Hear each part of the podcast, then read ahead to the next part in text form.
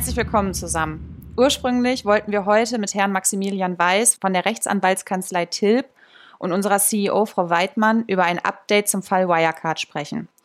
Leider haben sich die Ereignisse mit dem Antrag auf die Eröffnung eines Insolvenzverfahrens des Zahlungsdienstleisters überschlagen und wie es weitergeht, ist im Moment nicht abzusehen. Deshalb gibt es eine kleine Planänderung und ich begrüße euch heute zu einer neuen Ausgabe des Anleger-Podcasts des Effektenspiegels mit einem nicht minder interessanten Thema. Wann kommt endlich der lang ersehnte Impfstoff? Diese Frage stellen sich viele Menschen im Moment. Denn nur ein Impfstoff bedeutet, dass wir die Pandemie in den Griff bekommen könnten. Und einen neuen Impfstoff zu entwickeln, dauert nach Angaben des Deutschen Zentrums für Infektionsforschung Jahre, wenn nicht gar Jahrzehnte. Und jetzt hat Covid-19 die Pharmabranche vor eine große Aufgabe gestellt, denn sie haben keine Jahre, um einen Impfstoff zu entwickeln. Und gerade deshalb ist vielleicht auch ein Wettlauf um den Globus gestartet. Und zu diesem Thema begrüße ich ganz herzlich meine Redaktionskollegin Jasmin Nottelmann. Hallo Jasmin. Hallo Janine und hallo in die Runde. Jasmin, du hast einige der Pharmaunternehmen, die aktuell teilweise sogar in Zusammenarbeit an einem Impfstoff forschen, unter die Lupe genommen. Ja, das ist so. Und es sind ja wirklich immerhin rund 160 unterschiedliche Projekte, die an einem geeigneten Wirkstoff arbeiten.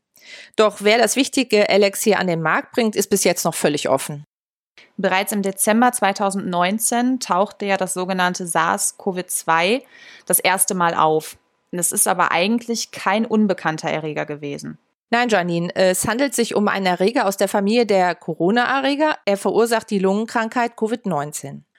Und die Entwicklungszahlen sind rund um den Globus wirklich erschreckend und ja, waren es und sind es eigentlich nach wie vor. Also aktuell haben wir in den USA rund 2,43 Millionen bestätigte Fälle, gefolgt von Brasilien mit 1,19 Millionen Infizierten.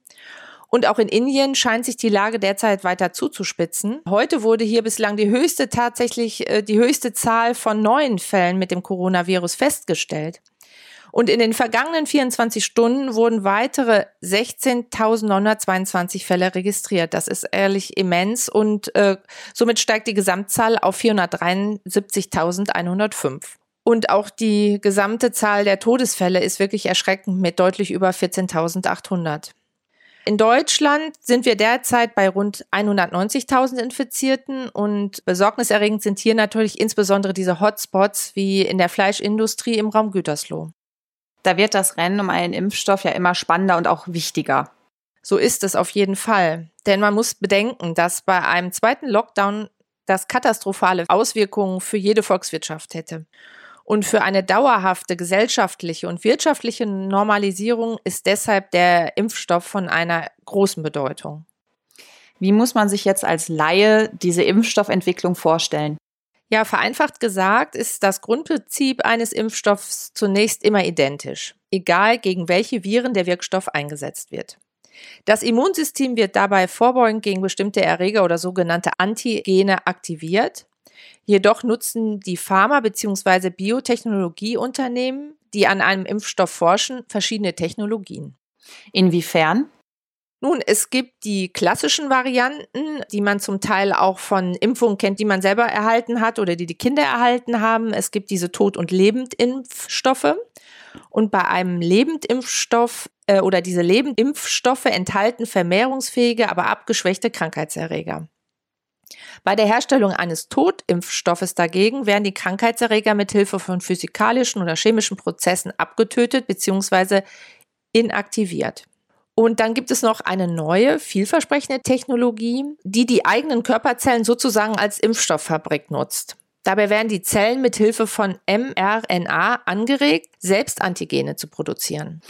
Was jetzt ein ziemlicher Knackpunkt sein dürfte, ist, dass der Körper ja fremde mRNA, also Messenger-RNA, zerstört. Ja, das ist genauso. Die körperfremden Zellen werden vom Immunsystem in der Regel zerstört, doch inzwischen haben die Spezialisten auf diesem Gebiet immer weiter geforscht und es sieht so aus, als hätten sie gute Lösungen für dieses Problem gefunden. Gibt es denn aktuell schon solche mRNA-Impfstoffe?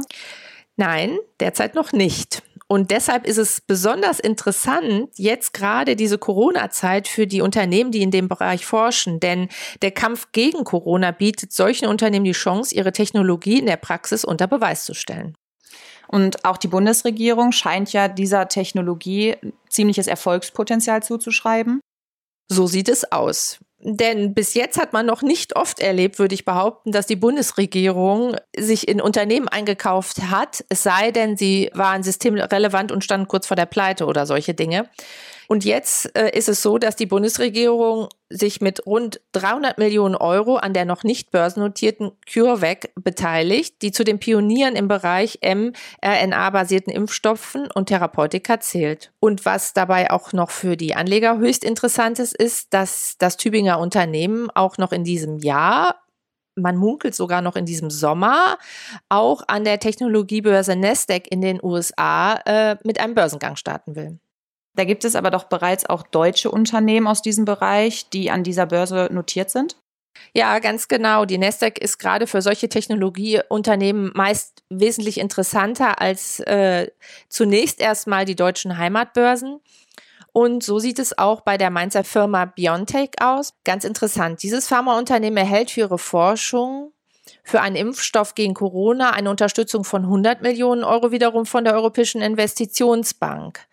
Daran sieht man, wie viel Geld überall jetzt in diese Unternehmen fließt, damit sie möglichst schnell an einen Impfstoff kommen und man sie da unterstützen will. Und die Bank äh, begründet jetzt ihr Engagement bei BioNTech damit, dass äh, das Unternehmen eines der ersten europäischen ist mit klinischen Prüfungen gegen den oder Prüfung eines Impfstoffes gegen Covid-19.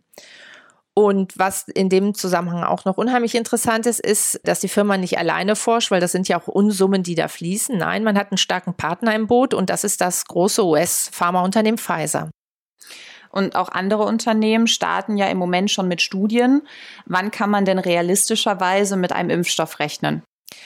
Ähm, ja, du hattest ja eingangs gesagt, ähm, dass man in der Regel über Jahre oder Jahrzehnte an einem Impfstoff forscht. Ähm, es gibt ja auch äh, die Zahl der Impfgegner steigt ja immens, weil man Angst hat vor den Auswirkungen oder negativen Auswirkungen einer Impfung.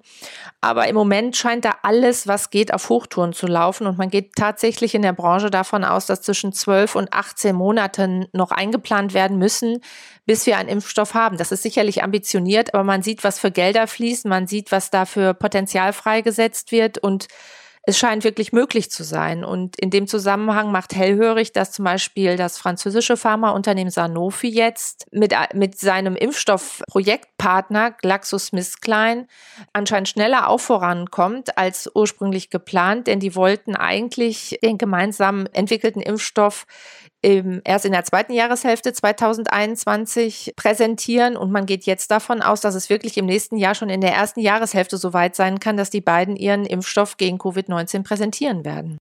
Und du hast in deinem Leitartikel der aktuellen Ausgabe die These aufgestellt, dass nicht zwingend der erste Wirkstoff auch der umsatzstärkste sein muss. Was meinst du damit? Da ist natürlich zum einen der Zeitfaktor, das ist gar keine Frage, wer kommt zuerst mit dem Impfstoff auf den Markt. Doch was natürlich auch relevant ist, und das ist wahrscheinlich gerade, wenn man nur so eine kurze Forschungszeit hat, sehr wichtig, wenn dann die Impfstoffe da sind und sie halt an viel mehr Menschen äh, ausprobiert werden als vielleicht an so kleinen Forschungsgruppen, dann wird man ja die wirkliche Verträglichkeit und die wirkliche Wirksamkeit dieses Wirkstoffes feststellen können. Und das wird ein entscheidender Faktor sein. Und genauso, wie schnell können die Unternehmen dann die Produktion hochfahren? Also die, die in der Forschung sind, müssen ja auch nicht zwangsläufig selber produzieren, beziehungsweise Pharmaunternehmen haben vielleicht eine eigene Produktion, aber auch die muss ja dann erstmal entsprechend hochgefahren werden, um möglichst viele Impfdosen dann verteilen zu können. Also bleibt es ein spannendes Rennen, wer als erster einen Impfstoff auf den Markt bringt. Und einen Überblick über die interessantesten Impfstoffaktien findet ihr in dem Leitartikel unserer aktuellen Ausgabe.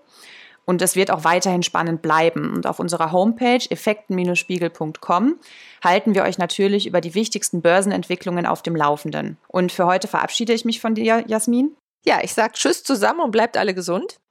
Und auch ich verabschiede mich von euch. Abonniert unseren Podcast auf iTunes und bleibt gesund und bis zum nächsten Mal.